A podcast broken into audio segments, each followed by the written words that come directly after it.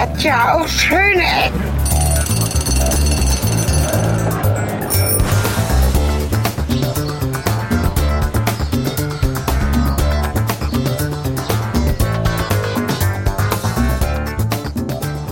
Ja, hallo und willkommen zurück zu den schönen Ecken. Ich sage jetzt auch schon immer zurück, das habe ich mir von Cornelis abgeschaut. Der ist nämlich auch bei mir. Hallo, ich bin übrigens auch da. Manchmal, manchmal bin ich dabei. Hallo. Ich bin der Sven, ich darf heute mal die Anmod machen.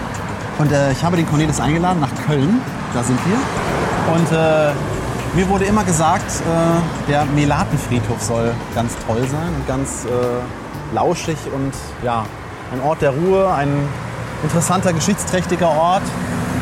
Und da Ja, sind wir jetzt mal. total ruhig. Und genau genommen sind wir davor, wie man an diesem fürchterlichen Verkehrslärm hören kann. Und den wollen wir jetzt auch mal hinter uns lassen, weil jetzt wird es unangenehm.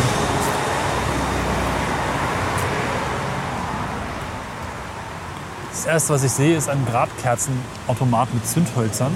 Das erste, was ich sehe, ist diese wunderschöne Allee, auf die wir hier blicken. Oh. Aber Ich bin ein Banause. tatsächlich ist jetzt mein, mein Blick da auch hingelenkt. Ja, lustig.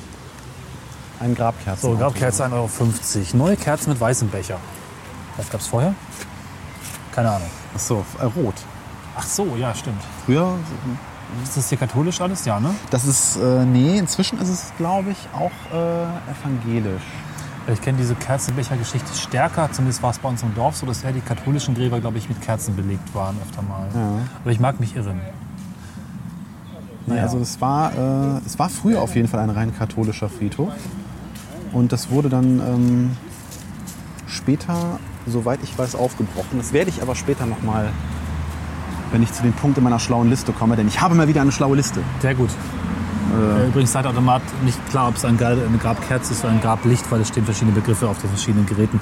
Es gibt einen eigenen Münzspender und den Kerzenspender. Also Münzeinwurf und den Kerzenspender. Wie auch immer. Und traurig, dass auch hier drauf steht, tägliche Lehrung, Einbruch, zwecklos. So, kommen wir von den weltlichen Themen zu den spiritualistischen. Nein, äh, Vielleicht Also- noch mal ganz, ja, soll ich? diese, diese Allee gerade, die ich zuerst gesehen habe, bevor ich auf das Grablichtautomatchen gelenkt wurde, die fand ich wirklich schön gerade. Also hier sind richtig dicke Bäume. Ich glaube, das sind Platanen. Möglich. Ja, doch hier wurden, also der Friedhof ist voll von Platanen.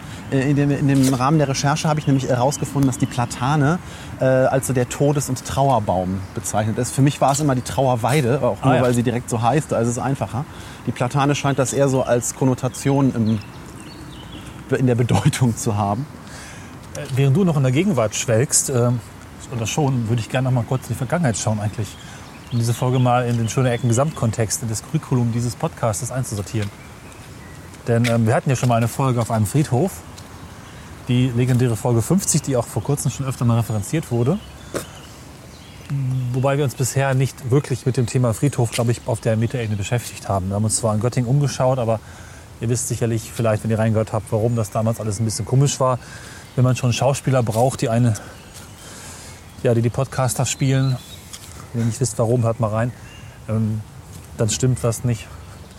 Wie auch immer, wir haben uns mal über, überlegt, das Thema Friedhof und auch Tod uns mal etwas, ja, dem Ja. zu nähern und zu widmen und auch durchaus nicht nur gestalterisch und äh, stadtkulturell auf dieses Thema zu schauen, sondern wirklich mal zu überlegen, wie ist es mit dem Leben, dem Tod und dem ganzen Rest.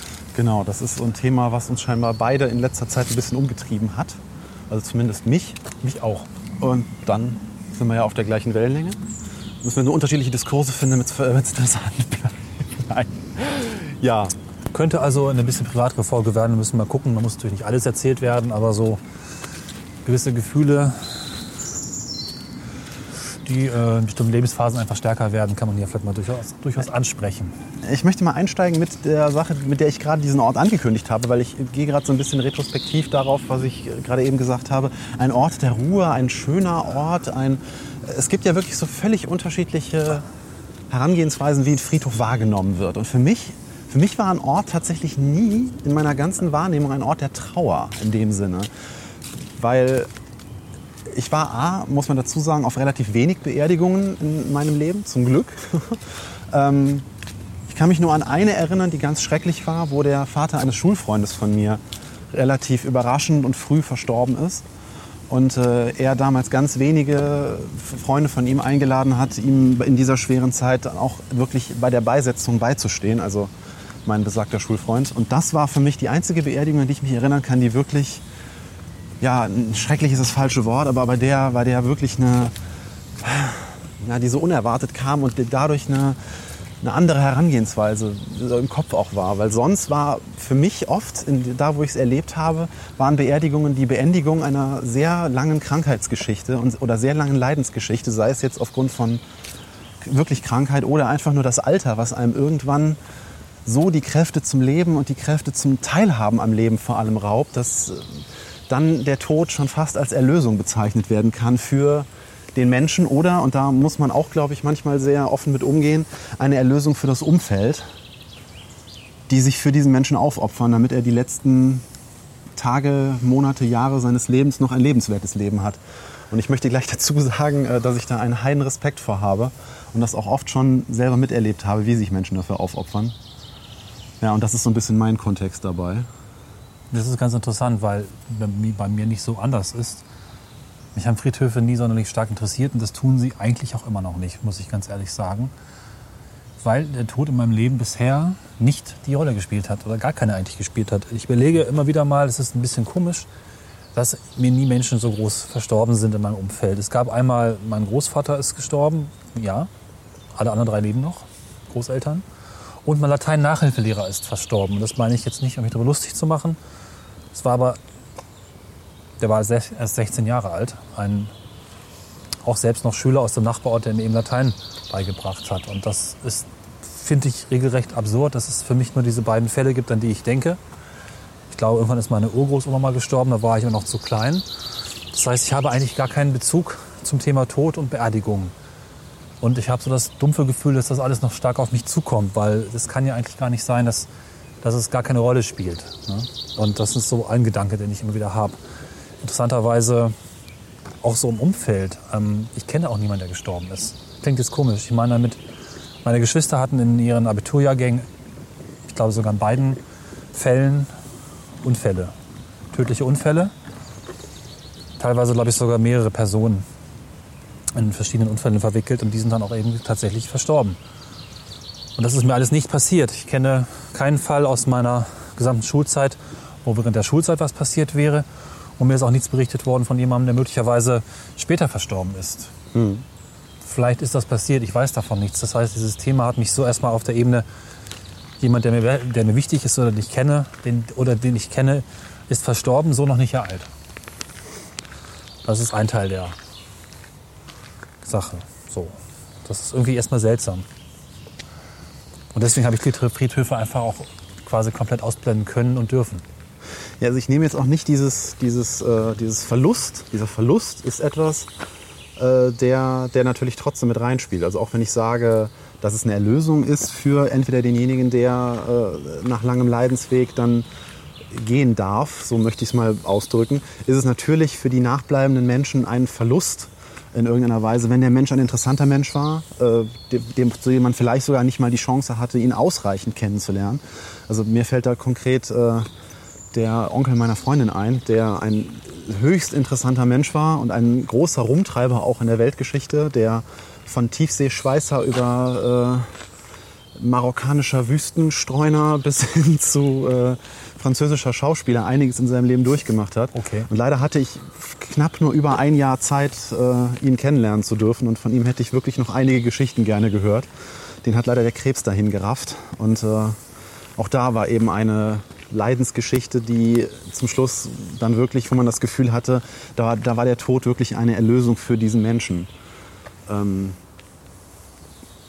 ja, und dadurch ist das Ganze, es ist so ein bisschen ambivalent. Äh, Friedhöfe an sich finde ich nach wie vor aber nicht, ich mag Friedhöfe gerne, muss ich einfach mal so sagen. Hm. Ähm, weil ich sie meistens, und den hier finde ich jetzt wirklich ausgesprochen schön, ähm, auf Friedhöfen herrscht noch, wir haben uns in einer anderen Folge darüber unterhalten, ähm, wie Menschen den öffentlichen Raum beschmutzen, den sie nutzen. Und Friedhöfe, da ist natürlich noch so die, die Hemmschwelle ein bisschen größer, Müll zu hinterlassen einfach. Ja. Und äh, natürlich gibt es hier keine Parkflächen in dem Sinne. Aber mir fällt da tatsächlich der Friedhof in Berlin ein. Jetzt habe ich dummerweise den Namen vergessen und ihn noch nicht im Vorfeld recherchiert, wo sie einfach ein Café in die Mitte gesetzt haben. Und warum sollte man nicht auch auf einem Friedhof ein Café hinsetzen, wo Menschen, die sich so vielleicht sogar im Alter eben alleine fühlen, weil sie einen Menschen verloren haben und einen Verlust verspüren, genau an dieser Stelle mit anderen Menschen, die ein ähnliches Schicksal erlebt haben, äh, ins Gespräch kommen und wieder neue Bekanntschaften machen und vielleicht auf diese Weise zurück ins Leben führen. Also warum kann nicht auch ein Friedhof ein Ort sein, der ein Neubeginn impliziert, wenn auch anders? Man könnte also ein Gründerzentrum direkt neben einen Friedhof stellen oder eine Geburtsklinik. okay, Vielleicht ich will mich da nicht so lustig machen, ich verstehe das hoffentlich richtig. Aber ja, Ja. Aber diese, dieses äh, gesellschaftliche Zusammenkommen in, in einer so beschaulichen Atmosphäre und ich, ich finde es tatsächlich, der besinnlichen Atmosphäre, und jetzt gar nicht im religiösen Sinne, weil natürlich ist man oft in, auf einem Friedhof irgendwie bei sich. Und, das ist auch ähm, interessant. oh ja, das ist ein, Kein Name, das ist aber ein, Stück schicker. Grabstein, das Ja. muss ich sagen. Ich mag ja auch tatsächlich Grabsteine, wo keine Namen draufstehen. Ja, Und der ist sehr hübsch. Wer das Foto gerade nicht sehen kann, das sind im Grunde zwei Steine. Und eingelassen sind auf den beiden Seiten so ähm, Metallfiguren, ungefähr so Handflächen groß, die über eine kleine Metallbrücke gehen äh, und so den anderen Stein erreichen. Also es, es, Brücke es, ist ein soll, interessantes Stichwort. es soll quasi den, den Weg ins, in ein neues Leben oder ins Jenseits irgendwie darstellen. Und das finde ich eine sehr unaufgeregte und sehr schöne Darstellung eigentlich dafür. Weil ich muss sagen, ich bin überhaupt nicht der Fan von irgendwelchen heiligen Bildern und bin generell ein relativ unreligiöser Mensch. Und Ich wollte es gerade fragen, ob das Jenseits-Ding in irgendeiner Form eine Rolle spielt. Also die Hoffnung nach dem Tode bestenfalls vielleicht erst wirklich beginnt zu leben, klingt jetzt komisch. Also belohnt zu werden, das ewige Leben. Ich habe das ja als wenn das eine Belohnung Junger für Mensch. Ich habe das ja als junger Mensch viel gelernt. Wir hatten ja auch eine Folge zum Thema Religion, die auch sehr privat war. Ähm, Und es war tatsächlich für mich in meiner Erziehung, christliche Erziehung, die Angst vor dem ewigen schlechten Leben ein sehr prägendes Element. Und die Angst vor Sünde, die als junger Mensch quasi sekündlich passiert. Ja. Wobei ich mich gerade frage, ob das Kopieren von Software eigentlich Sünde ist oder, oder nicht. Das äh, ist jetzt schwierig, weil in zehn Geboten kommt es nicht vor. Nee, nicht wirklich. Also äh, trotz allem, ähm, das war schon auch so, ein, so, ein, so eine Rhetorik dieser christlichen Gemeinschaft, mit der operiert wurde. So die Angst vor dem schlechten ewigen Leben. Und das habe ich dann, also Einzelheiten kann man auch in der Folge nachhören. Ich verlinke sie gern. Für mich hinter, mir- hinter mir gelassen und es war gut, dieses äh, Konzept ewiges Leben jenseits nicht zu haben. Das äh, spielt für mich keine Rolle mehr. Deswegen ist der Tod definitiv für mich ein Ende. Ja, das weiß ich nicht. Also, Da kann man gleich noch mal drauf, mehr drauf eingehen. Da habe ich nämlich noch ein paar Sachen zu sagen, was dieses Ende bedeutet. Aber gern erstmal kurz, was ist der Tod? Äh, der Tod ist für mich, ähm, also ich, ich sage, ich bin relativ unreligiös. Äh, damit umschließe ich aber eher so die, die, die, die normalen Weltreligionen, sage ich mal. Also ich bin selber katholisch erzogen worden und bin auch, mit, genau deswegen musste ich gerade ein bisschen schmunzeln, als du sagtest, mit dieser Sünde, mit diesem Denken, mit dem man als Kind ja wirklich manchmal einfach äh, erzogen wird, wo einem dann gesagt wird, äh, ja und wenn, selbst wenn wir das nicht sehen, der liebe Gott, der sieht das und äh, ja, dann irgendwann kriegst du dann schon dafür. Ne? Also so krass wurde es mir irgendwie nicht gesagt. Aber es war schon immer dieses Gefühl da, da ist noch jemand, der guckt mir auf die Finger. Da ist noch jemand, der, ähm, Ja. der da ist noch jemand, der, äh, der, der, der kriegt mit, wenn ich irgendwas mache, was man eigentlich nicht machen sollte. Lustigerweise habe ich noch nie, und deswegen musste ich nochmal schmunzeln, darüber nachgedacht, ob sowas wie Software kopieren Sünde ist. Also ich mache in meinem Kopf tatsächlich äh, eine eine ganz klare Trennung zwischen Sünde und Straftat.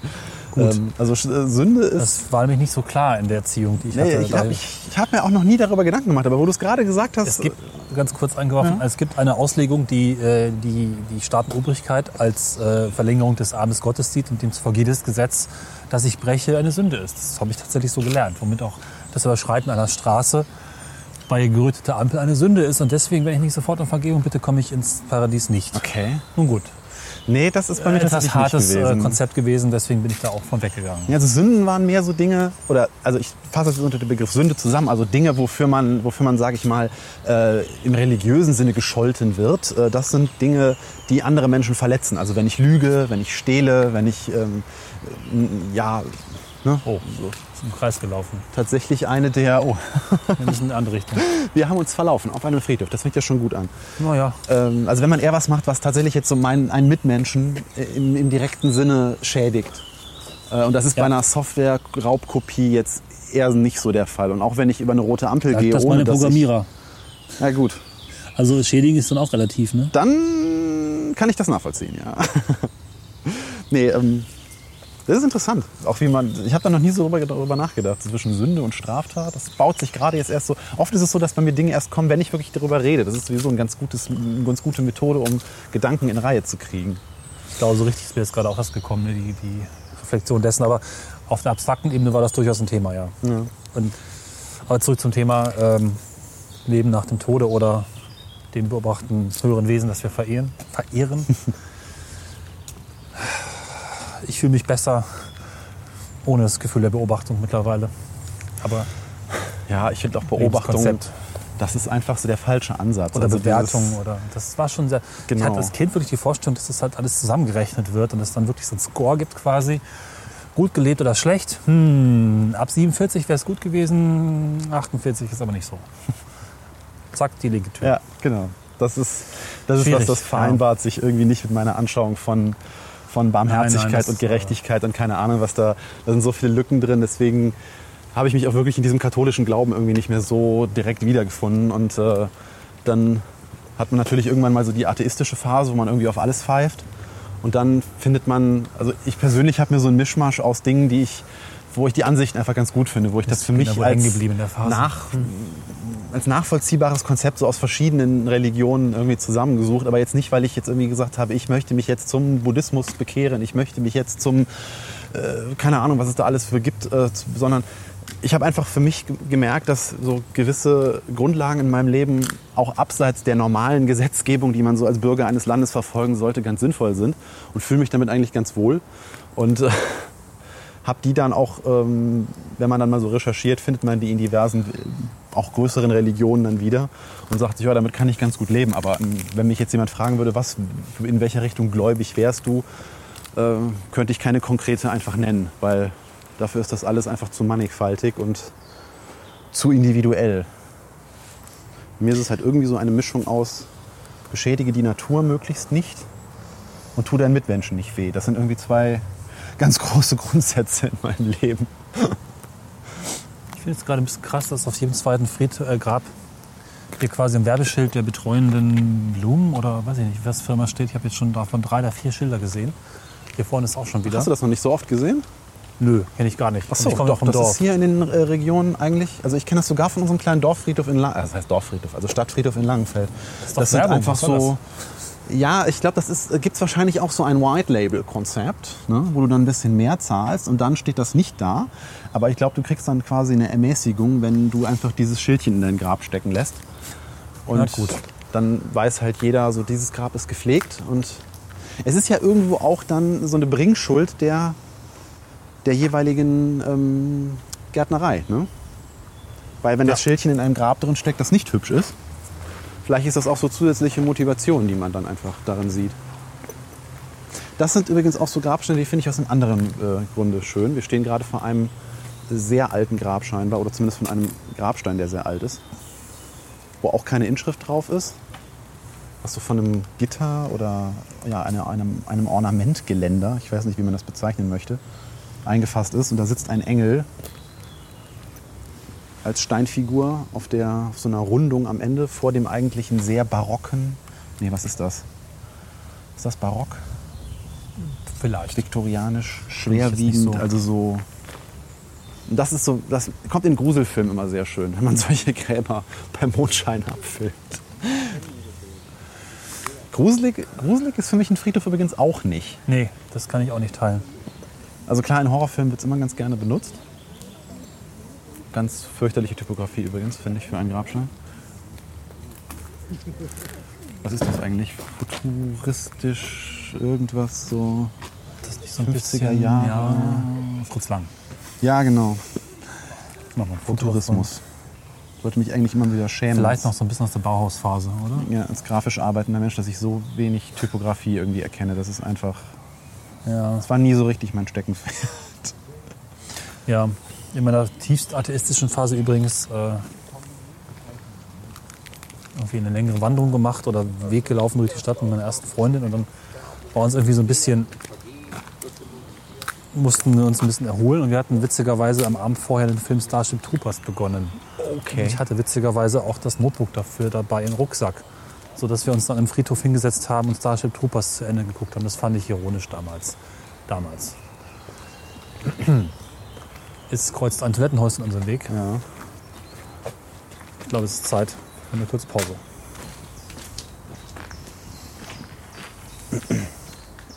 Ein sehr sparsamer Zeitgenosse. Als ich gerade reingehen, guckte er mich so an, als wenn er mir vorwurfsvoll sagen würde, wir hätten diese Toilette in diesem Zustand hinterlassen. Ich hätte gedacht, äh, er guckt uns vorwurfsvoll an und würde auch sagen, also Podcast nach Friedhöfen ist sowas von nicht PC. Oder das.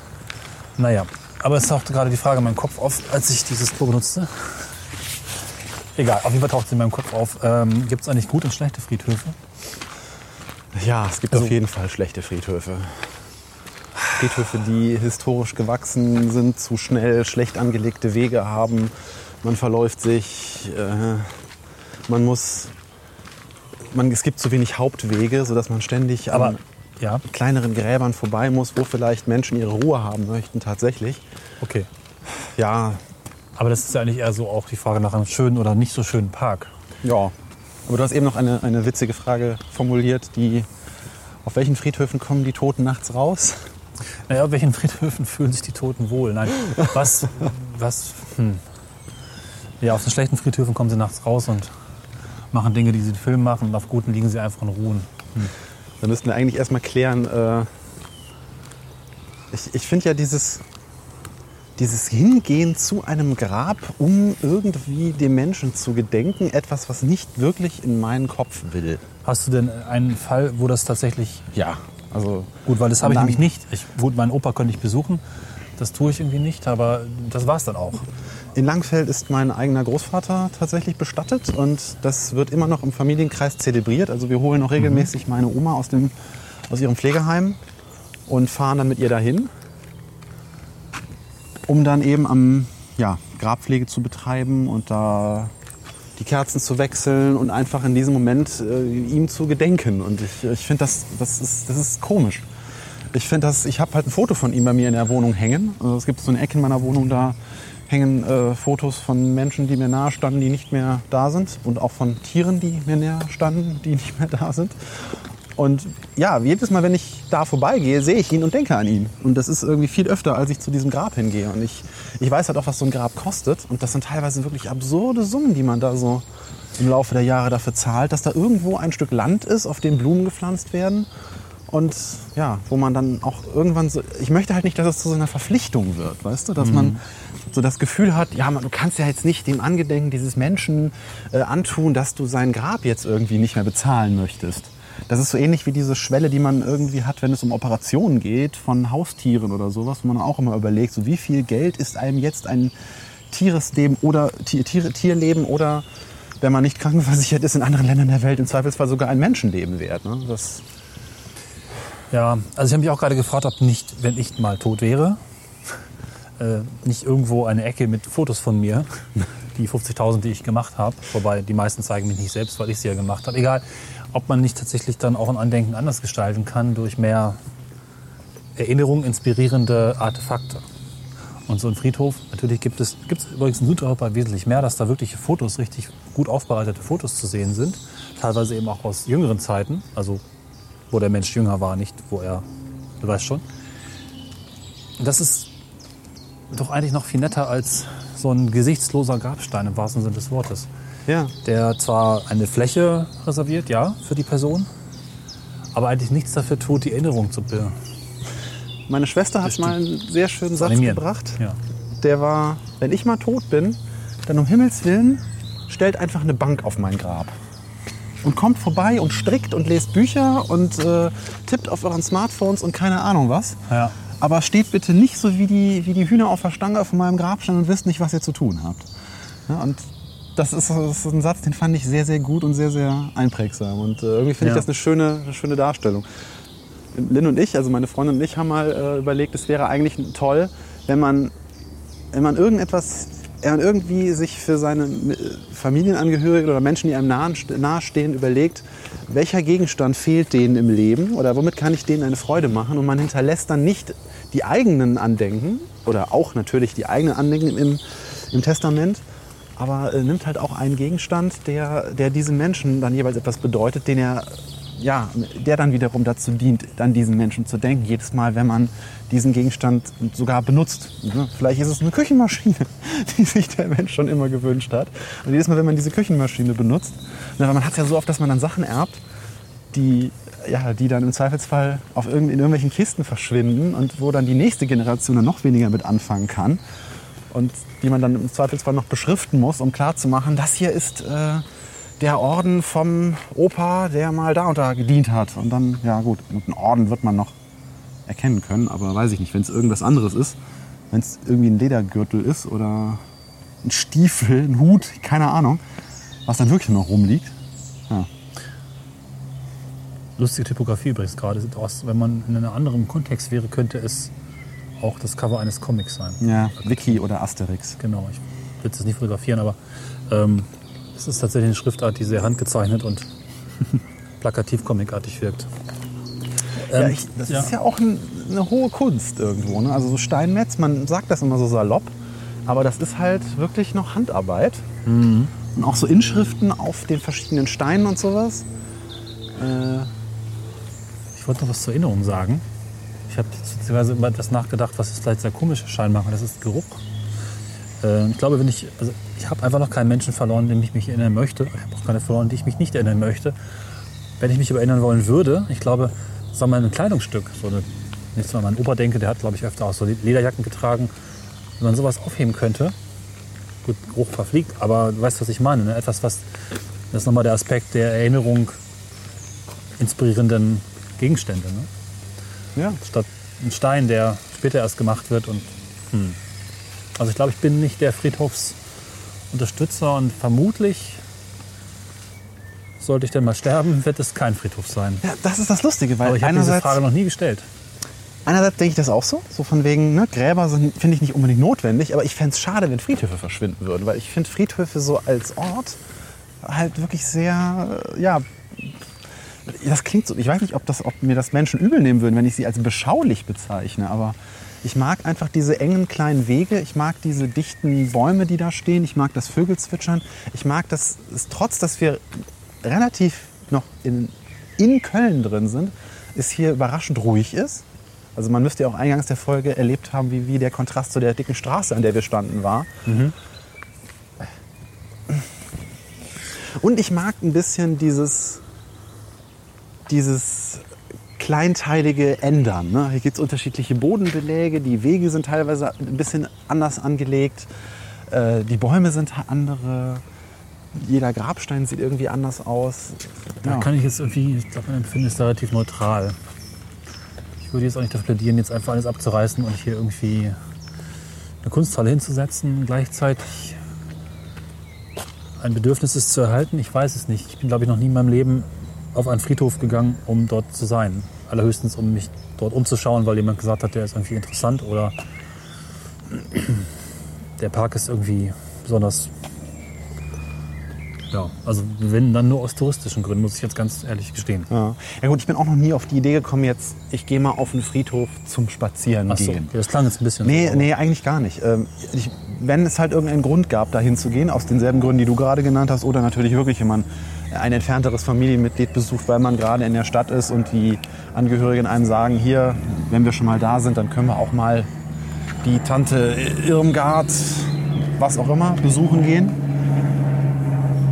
Als Kind fand ich Friedhöfe immer ein bisschen, ja, mehr, ja, ich versuche jetzt mich um das Wort schrecklich herumzudrücken, aber eigentlich fand ich sie schrecklich, aber weniger, weil es war halt so für, für Kinder ist es halt ein Ort, da wird dir ständig gesagt, du musst dich ruhig verhalten, du musst, äh, darfst andere Leute nicht stören, du darfst nicht rennen, du musst auf den Wegen bleiben, äh, da liegen tote Menschen, das ist alles irgendwie schrecklich und erst später merkt man dann, es ist eigentlich gar nicht so schrecklich. Und ein Augenöffner war wirklich, wie gesagt, diese, ähm, dieser Friedhof in Berlin, worüber es auch eine Folge vom Küchenradio gibt.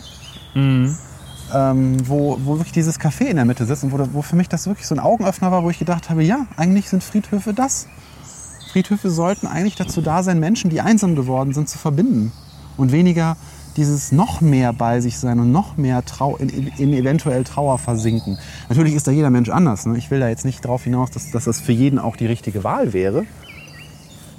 Aber ich finde den Ansatz einfach viel positiver, als ihn als einen Ort der Trauer zu sehen. Ja, ja, auf jeden vielleicht Fall. aus so einer eigenen Sicht heraus, weil wie gesagt, für mich waren Friedhöfe selten ein Ort der Trauer, sondern mehr so ein Ort der Erlösung.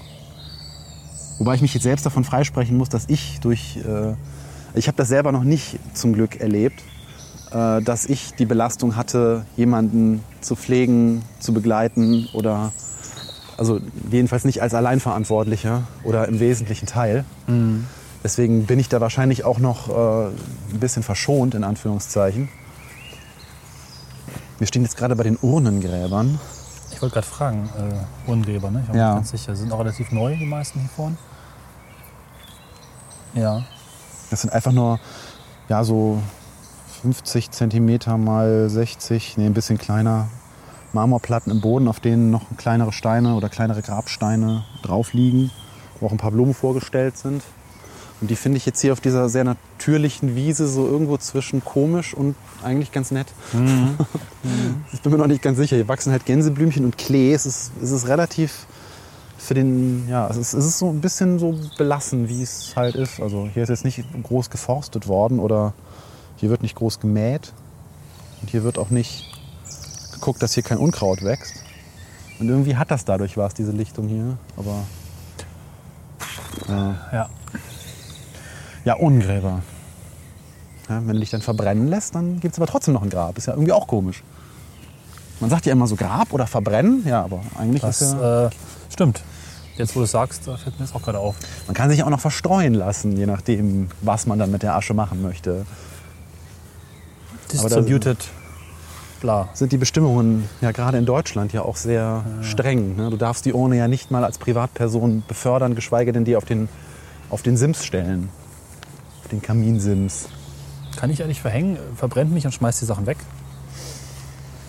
Das ist eine aus? gute Frage. Also mal angenommen, nee, mal angenommen, ich sterbe, ist jetzt schon wieder, ein paar Mal gesagt, Blödsinn, ich werde das, dazu müssen wir auch gleich nochmal kommen. Aber so wie, endlich, wie ich den Tod sehe und eine Erinnerung an mich, die ich dann lieber an anderen Stellen auch hätte als an einem konkreten Ort, das wäre ja eigentlich die konsequenteste und Schluss. Also- endlich folgerichtigste Lösung zu sagen, Ja. ja, ihr müsst mich dann ja, vernichten, weil ich bin auch nicht mehr. Aber bitte macht daraus nicht irgendeine Form von Schreien aus äh, meiner seltsamen Asche, die einfach nichts wert ist, sondern nehmt euch die Erinnerungen, egal wie die für euch wichtig sind. Das kann ja auch unterschiedlich sein. Der eine hat Fotos, der andere hat vielleicht Kleidungsstücke und der dritte möchte einfach nur irgendwelche Briefe oder andere Dinge, die hinterlassen worden sind, was Persönliches, regelmäßig rausnehmen. Ja, also erstmal erstmal dazu, äh, das mit den Urnen. Also ich weiß, dass zumindest äh, die Verbrennungsinstitute oder sagt man da wirklich Krematorien, ich weiß es nicht, Ich glaube schon, doch. äh, die, die, das, ähm, die das durchführen, dass die in der Regel einen eigenen Beisetzungsort noch dran haben, wo du dich quasi entscheiden kannst, dass dann diese, ähm, dass dann diese, diese Beisetzung dann auch direkt nach der Verbrennung dort stattfinden soll. Sodass du Ja. dann eben keine Urne kriegst, die du noch irgendwo beisetzen kannst. Aber ich sage, ich möchte gar nicht beigesetzt sein. ja, das ist ja dann Gebt auch dem. Ganzen keinen Ort. Ja. Ich bin ein abstraktes Wesen, was keine physische Repräsenz mehr hat, sondern ich bin nur noch die Artefakte, Erinnerungen, Fotos, möglicherweise Dinge, die ich geschaffen habe, die vielleicht noch weiter existieren, Software, Ideen. Das bin ich. Ja, und das, Und das bin die, ich in jedem Fall. Äh, das ist die, die, die Klammer, die ich von, noch von eben schließen wollte. Äh, weil ich da ja so, was, so, da, man gehört zu einem Grab gehört ja dann auch in gewisser Weise der, der Glauben daran, äh, dass der Mensch da eigentlich noch in irgendeiner Weise vorhanden ist. Ja, Ne? genau. Also das, das eigentlich müsste ja, also fußt der Glaube, ich fahre zu dem Grab desjenigen, dass an diesem Ort noch etwas von ihm verharrt.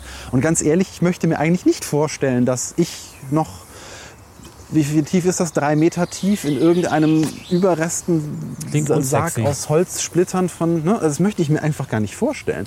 Und deswegen finde ich diese, diese Art und Weise, wie dieser Ort gedacht wird, eigentlich noch absurder irgendwie. Genau, und selbst wenn man das ewige Leben oder ein Jenseits mal voraussetzt, ist doch bestimmt nicht da, unten, jetzt hier, ich zeige gerade auf dem Boden, sondern es ist überall. Und das ist dann genau dieses Ding von, das, was ich hinterlassen habe, ist bestenfalls überall.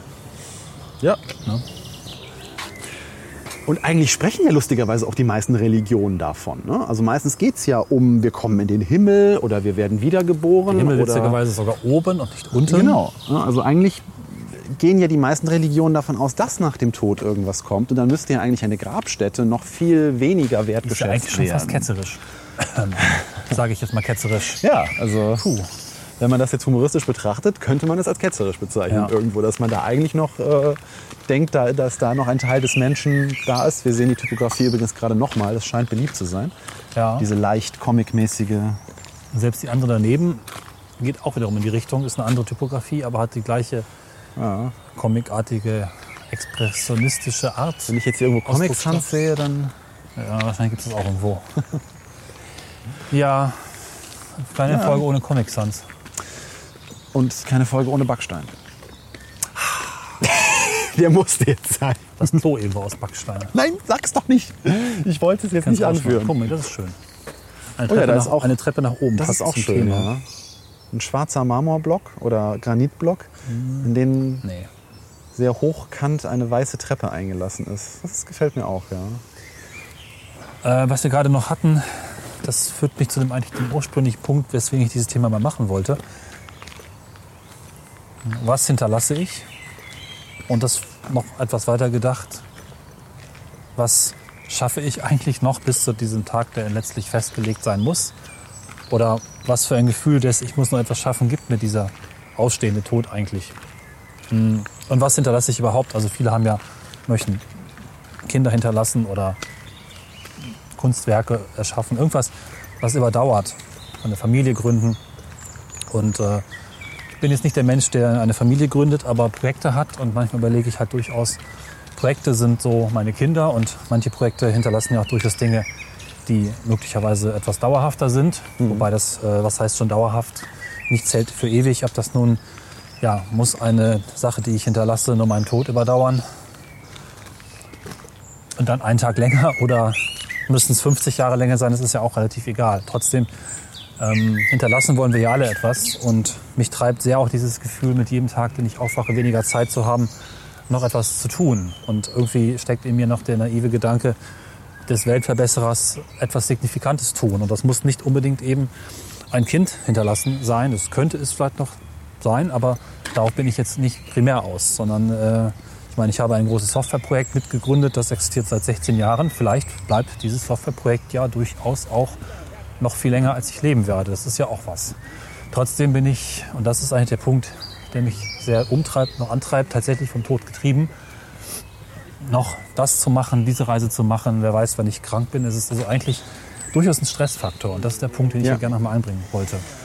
Ja, es gibt auch irgendwann den Punkt im Leben, ab dem dieses Thema auch sehr rapid dann wirklich wird. Also ich Ja. finde find gerade jetzt so, also ich, äh, ich äh, werde dieses Jahr 34. Du bist ja noch ein paar Schritte Ist ja weiter. noch jung. Ja. noch. Aber das ist, also ich habe festgestellt, dass Ja. das auch bei mir im Freundeskreis so langsam jetzt das Alter ist, wo man merkt, manche Dinge gehen einfach nicht mehr.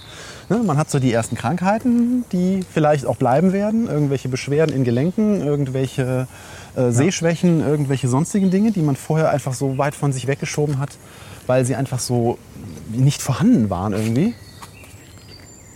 Und äh, dadurch, äh, ja, ich dachte eigentlich, du wolltest ein Foto von dem Gang machen, den ich gerade Nee, gezeigt der sieht habe. aus wie alle bisher. Ich wollte Ach so. mal gucken auf der. Weil der besonders Wir haben lang mit dem war. Tracker mitlaufen, der uns sagt, wo wir noch nicht waren. Und diese okay. Richtung ist ganz gut gerade ich hier. wüsste gerade gar nicht, wo wir sind. Ja, ähm, ne, und ich glaube, dieses, so dieses Alter, so Mitte 30, Anfang, wo man auf die 40 zugeht, das ist so dieses Alter, wo man langsam feststellt, dass man irgendwie endlich ist und dass man vielleicht nicht mehr alles in seinem Leben machen kann. Und Ja. das, ich lasse das noch nicht so ganz an mich ran, aber ich befürchte, das wird in den nächsten Jahren immer schlimmer Warte werden. mal noch drei Jahre, ne? Das ist ja eigentlich so die Zeit, wo, wann ist noch die typische Midlife-Crisis, wo man dann anfängt, wieder Sportwagen zu kaufen oder... Ich weiß das euch nicht. Also, ich habe das Gefühl, dass der Mensch mittlerweile alle zehn Jahre aus Krisen besteht. Aber Vielleicht ereilt mich die ja noch in einem nachhaltigeren Maße. ich meine, ähm, interessanterweise den noch gegenzuwerfen, gleichzeitig merkt man auch, je älter man wird, dass man mit den Erfahrungen, die man gemacht hat, tatsächlich vielleicht leichter etwas erschaffen kann oder auch bestimmte Dinge einfach nicht mehr erschaffen muss, weil man festgestellt hat, naja, hm, das ist jetzt nicht so wichtig, das dachte ich mal.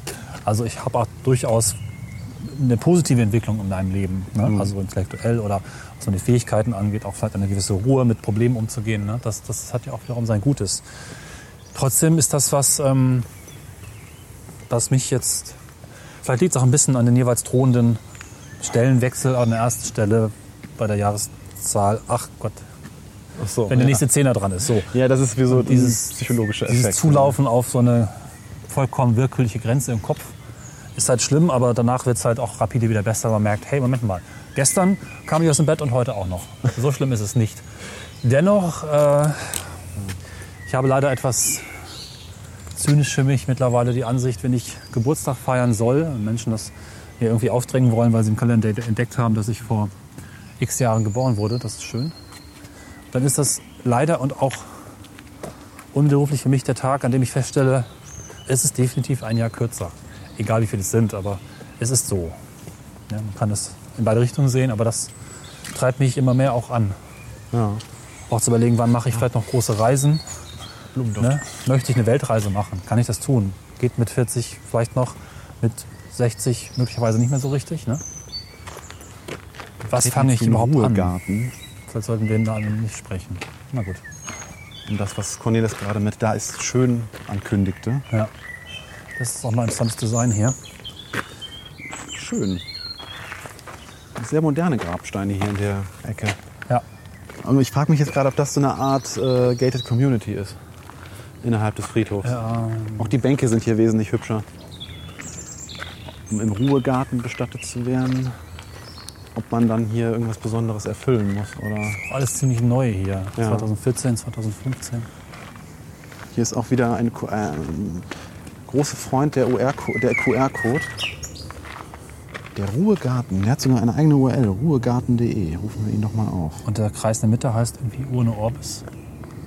Ist auch interessant, hier ist so ein, so, ein, so ein Kreis angezeichnet von der Form, die ich gerade schon im letzten Foto gezeigt habe. Und die ist hier vollständig, aber tatsächlich fehlen da noch Gräber. Also hier ist noch Luft. Zur Ergänzung, ne? Ja. Ja. Da kann man noch was zwischenstellen. Ja, und einige sind noch nicht beschriftet. Also einige Genau. sind schon gesetzt, aber noch nicht vergeben. Aber ich finde, das ist ein interessantes Geburtssymbol, was die da gewählt haben. Der Tod wird durch ein Kreuz dargestellt natürlich, aber die Geburt ist irgendwie so ein Bumerang. Bumerang, äh, ja, so ein australischer Bumerang. Nee, das ist kein australischer, sondern wie nennt man die? So ein Schur Schuriken? Nein, also ein dreiästiges. Wenn man es etwas Wenn ich jetzt dreht, Geometrie könnte, dann würde ich wenn man es etwas dreht, sieht es aber aus wie das untere Teil eines Bikinis. Entschuldigt. Also der Ruhegarten, hier steht herzlich willkommen beim Ruhegarten Köln-Melaten. Der Ruhegarten ist ein besonderes Grabangebot von einer, ja, von der Steinmetz- und Bildhauergenossenschaft. Okay. Okay.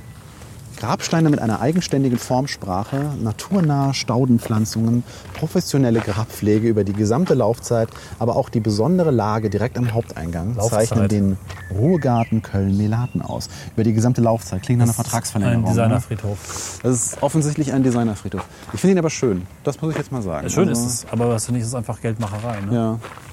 Irgendwo natürlich. Tja, Auch, ne? Wie hieß die Serie so schön? Six Feet Under, gestorben wird immer. Das ist halt Ja. ein sehr sicheres Gewerbe. Und auch da kannst du dich natürlich in gewisser Weise verbessern, wenn du möchtest. Ja, apropos Haupteingang. Bah, äh, ist nicht so der Kapelle nochmal angucken hier. Ja.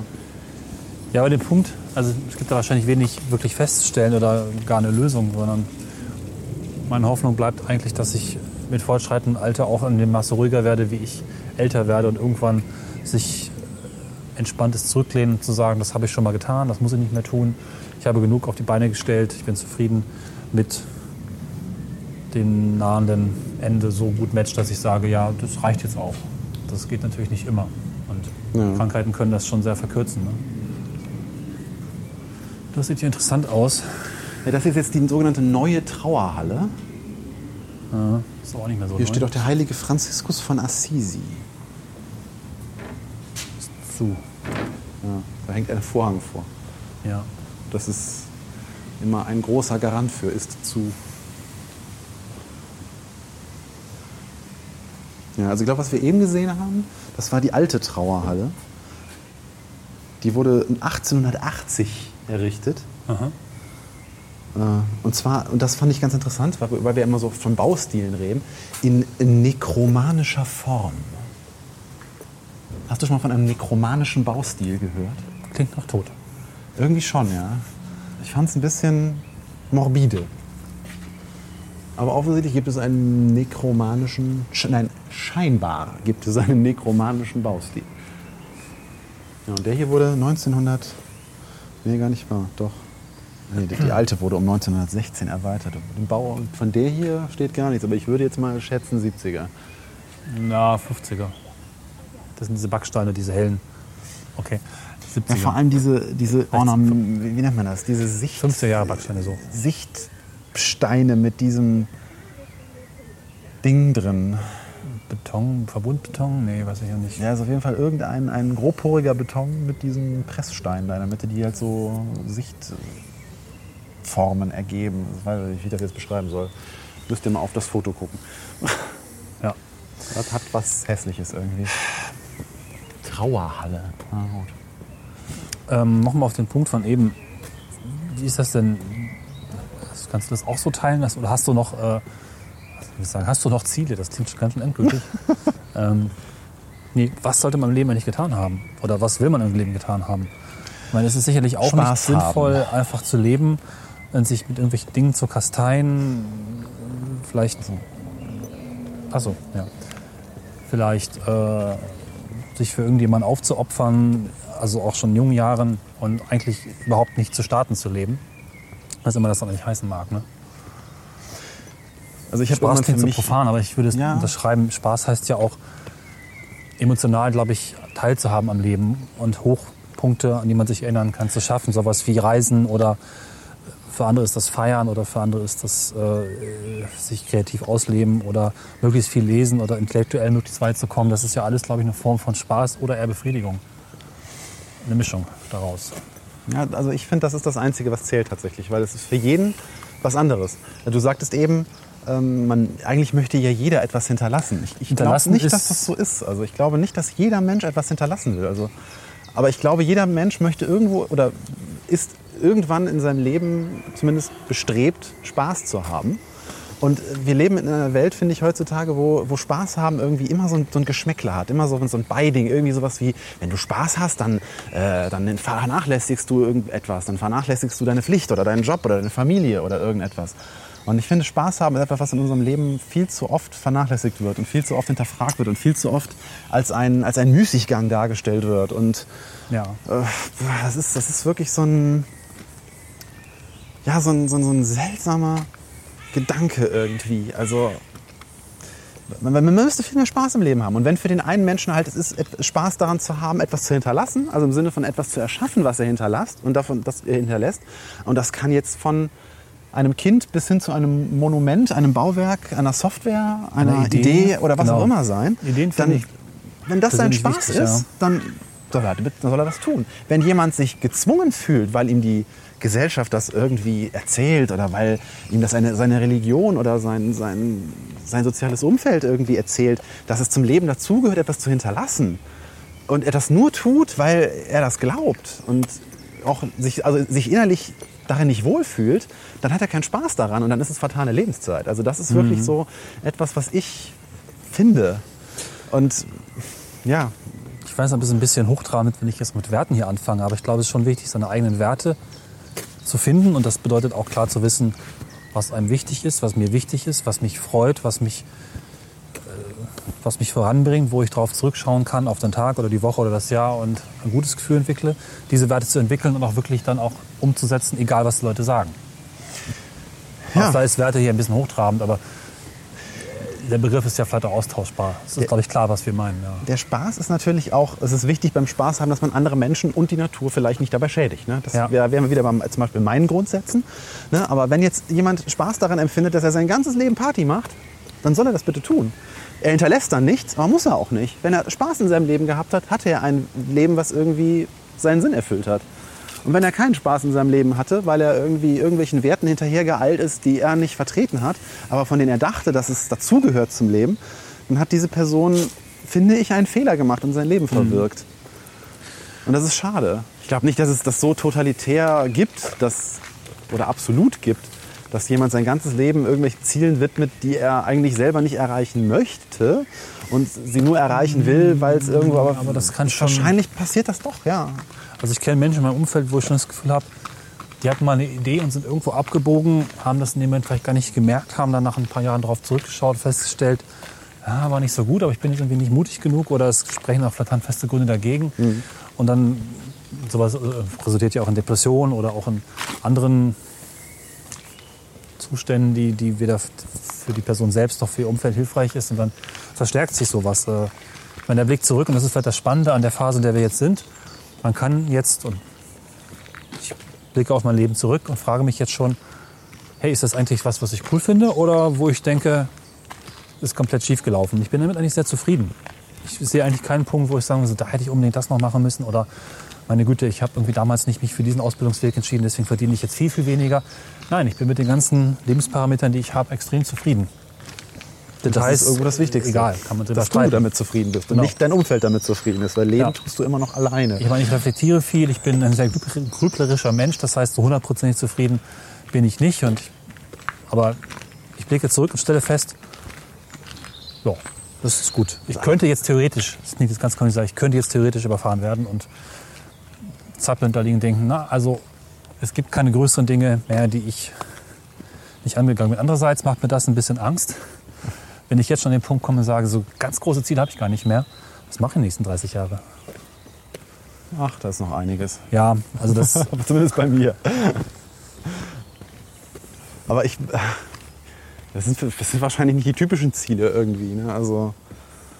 Ja, manches, manches passiert. Also eines dieser Ziele, die natürlich mit, mit dem Alter irgendwie immer schwieriger werden, weil man damit andere Menschen äh, mit einbezieht, das ist dieses Nachwuchs, Familie, sowas. Ne? Und ähm, da kommt halt irgendwann das Alter, wo es irgendwie, wo man auch bedenken muss, wenn man jetzt Aber ein das- Kind in die mhm. Welt setzt, dann ist man für dieses Kind mindestens 18 Jahre eigentlich verantwortlich. okay, das Und- ergibt dann wieder viele Teilziele, das ist richtig. Genau, ja. man sollte dann für sich entscheiden, ob man in der Lage ist, diese 18 Jahre noch auf die Reihe zu kriegen. Ja. Und wenn man dann irgendwie sieht, ne, wenn man mit 40 irgendwie Kinder kriegt, dann ist man irgendwie im Zweifelsfall 60, wenn das Kind auf eigenen Beinen steht.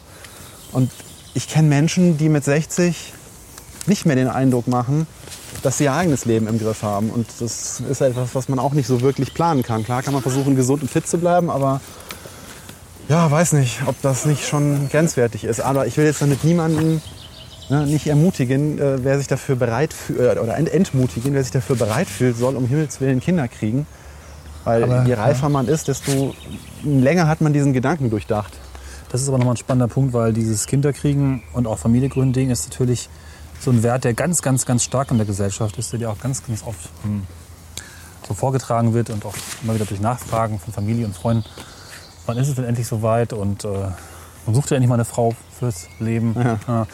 Und nee, muss es nicht sein. Kann man sich auch wirklich, sollte man wirklich auf seinen Bauch sagen. Wobei der Prozess dahin nicht einfach ist und ich stelle mir diese Frage auch immer wieder, weil ich einfach offensichtlich kein Kind habe und auch nicht vorhabe, das mittelfristig zu tun. Aber ich bin da in einem Punkt mittlerweile sehr viel klarer. Das ist äh, auch ein Vorteil von Altern. Aber dieses Hinterlassen, ne, du hattest ja auch mal was hinterlässt man. Man hinterlässt ja nicht nur Dinge, die man steuern kann, sondern man hinterlässt ja auch Dinge, die man äh, einfach hinterlässt, nämlich sich und sein eventuell unaufgeräumtes Leben. Ja, Und das finde ich noch ein, ja. noch ein äh, Diskurs, der auch der mich in letzter Zeit ein bisschen beschäftigt hat, weil wir ja auch in einer Welt leben, wo man tatsächlich äh, Dinge, die auch immateriell sind, hinterlässt, wo man darauf achten sollte, dass andere Menschen Zugang zu diesen Dingen haben, ne? von Facebook-Konto über irgendwelche Dropbox-Accounts und sonstige Dinge, wo Sachen liegen könnten, die eventuell eine Bedeutung haben oder die man eventuell einfach nur vernichten möchte. Und Der digitale Nachlass.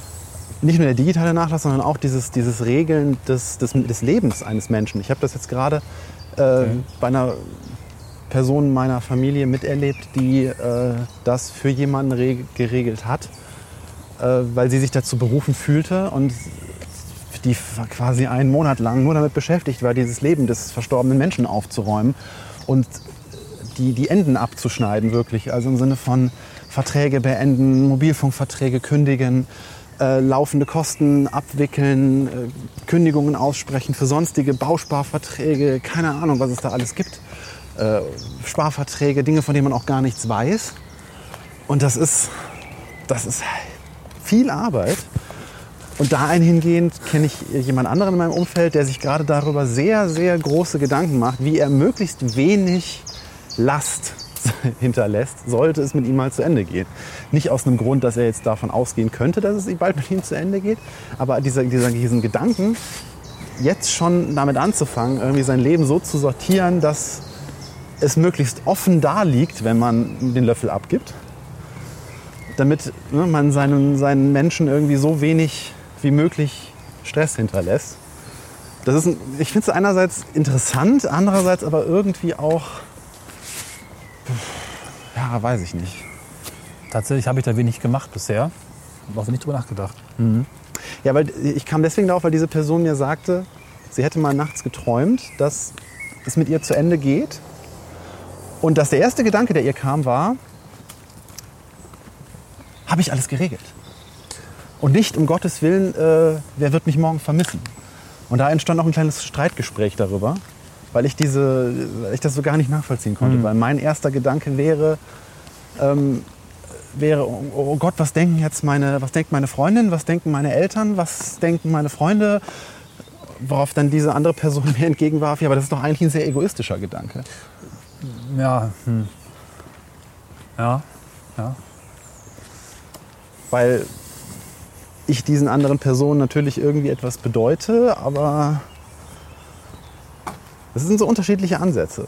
So, was ist das, woran, weil das Umfeld wird natürlich zuerst mal trauern. Das Umfeld wird natürlich zuerst mal schockiert sein, im Zweifelsfall, wenn es ein unerwarteter Moment ist. Wenn sich das nicht durch irgendwas abgezeichnet hat oder sowas. Ne? Kann man sich ja auch nicht so wirklich darauf vorbereiten. Natürlich ist es dann erstmal schrecklich. Ja. Ich glaube tatsächlich eher bisher vom, vom wahrscheinlich tatsächlich sehr egoistisch, aber sogar so weit, dass ich eigentlich ist, hm. Also was den Nachlass angeht, ist also Gedanke, das regelt sich schon, zwangsläufig. Ich meine, die werden schon auskriegen, meine Versicherung, dass ich tot bin, wenn ich nicht mehr zahle. Ähm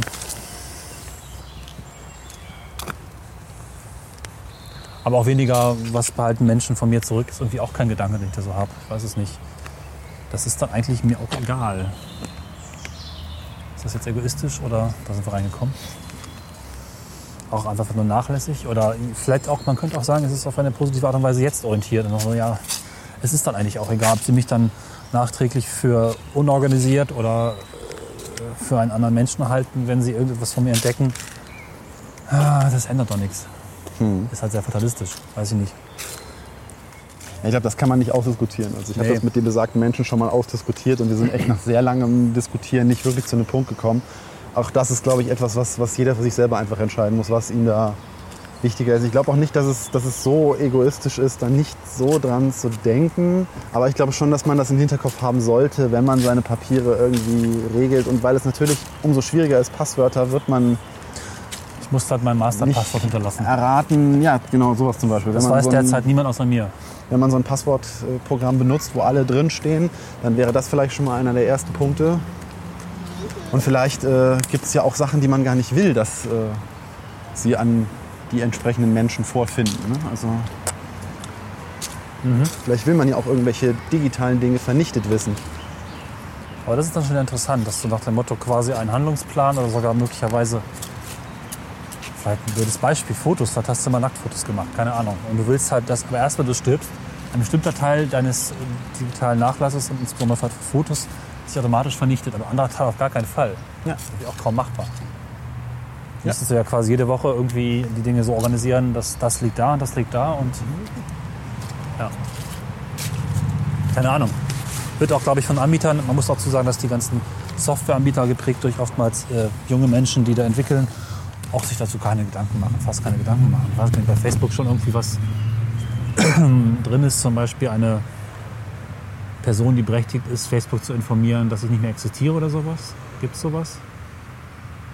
Ich glaube, es gibt auf jeden Fall schon Firmen, die das sich als Geschäftsmodell genommen haben, dann die entsprechenden E-Mails rauszusenden, wo du dann konfigurieren kannst, wenn ich tot sein sollte, dann schicke hierhin eine E-Mail und dann wird ausgelöst, dass ich eine E-Mail mit den Anweisungen zurückkriege oder sich sogar irgendwelche Konten automatisch löschen oder sonst irgendwas. Man könnte sich einen Tod-Mann-Service vorstellen, den ich einmal pro Woche mindestens oder pro Monat äh, mich anme- anmelden muss. Oder man, könnte man ja auch Facebook, iCloud, andere so konfigurieren, wenn ich mich wenigstens ein Vierteljahr nicht anmelde. Dann fragen sie mich noch einmal konkret, ob ich noch lebe und wenn da nichts kommt, dann ist das einfach ein Zeichen. Ne? Andererseits kannst du auch mal ein Jahr krank sein, im Koma liegen. Ne? Also Ja, dafür Ist auch müssen diese. Programme auch irgendwie eine vereinheitliche Schnittstelle haben, dass sie quasi durch durch so eine Art Kill-Switch dann in den dieser, äh, dieser Account gehört einem verstorbenen Menschen schalten. ja, mit von mir hinterlegt soll erhalten bleiben oder eben gerade nicht oder bestimmte Teile nur. Ja. Ja, Wird Facebook dann in diesem Fall von allen Menschen, die versterben, über angenommen Facebook gibt es dann die nächsten 500 Jahre mindestens, wie viele andere Dinge, die einmal erschaffen wurden, wird das alles aufgehoben? Wissen wir nicht. Tja, ja, und Ja. ob Facebook auch vielleicht dabei helfen, also ich würde jetzt Facebook nicht äh, sowas anvertrauen, weil mein persönlicher, was mit meinen persönlichen Gedanken zu Facebook irgendwie zu tun hat. Aber sowas wie Facebook oder generell soziale Netzwerke kann ja auch dabei helfen, den Hinterbliebenen zum Beispiel eine Trauerveranstaltung zu koordinieren. Äh, weil man plötzlich eine Liste an Freunden desjenigen hat. Natürlich sind Ja. das meistens mehr Menschen als. Also der Begriff Freunde ist ja bei Facebook sehr inflationär benutzt, sodass äh, das nicht unbedingt mit dem realen Verständnis von Freunden im früheren Sinne übereinstimmt. Aber es wäre zumindest Anhalt, ein Anhaltspunkt. es könnte auch eine virtuelle Trauerfeier sein, die genau das zum Ausdruck bringt, was ich vorhin halt gesagt habe, dass dann eben die Artefakte gezeigt werden. Oh Mann. Nicht jetzt versterben. Also Fotos, Filme, Erinnerungen an bestimmte Ereignisse, von denen Facebook vielleicht was weiß. Und man sich dann vielleicht virtuell zusammenfindet und das auch an diesem Netzort, der der beste Ort ist, um Artefakte zu zeigen, weil es eben Software ist, könnte man sich auch überlegen. Andererseits, ich hatte vorher noch den Gedanken, ob es nicht vielleicht auch interessant ist, regelmäßig Dinge auszudrucken und zu ähm, verdinglichen. Also nach dem Motto, meine, also einer meiner Geschwister macht regelmäßig ein Fotobuch mit allen Fotos aus dem Jahr und stellt sie ins Regal. Das ist dann ein sehr niedrigschwelliger Zugang für Angehörige, diese Artefakte auch schnell, auch regelmäßig zu erreichen. Was weiß ich, Texte, die ausgedruckt sind, irgendwie alles Kreative, was ich erst- erstellt habe. Wird schon schwieriger bei Filmen. Und ähm, angenommen Software, die ich geschaffen habe, da ist ja irgendwann auch die Plattform weg, die, die es braucht, um sie zu betreiben. Angenommen, ich entwickle eine App und das ist halt das, was für mich das Wichtigste meines Lebens war. Es, es gibt überhaupt keinen Weg, das zu erhalten. Weil spätestens drei Jahre später ist die Software kaum noch, oder das ist zehn, fünf, irgendwann wird sie nicht mehr einsetzbar sein. Das ist schon ganz schön krass eigentlich.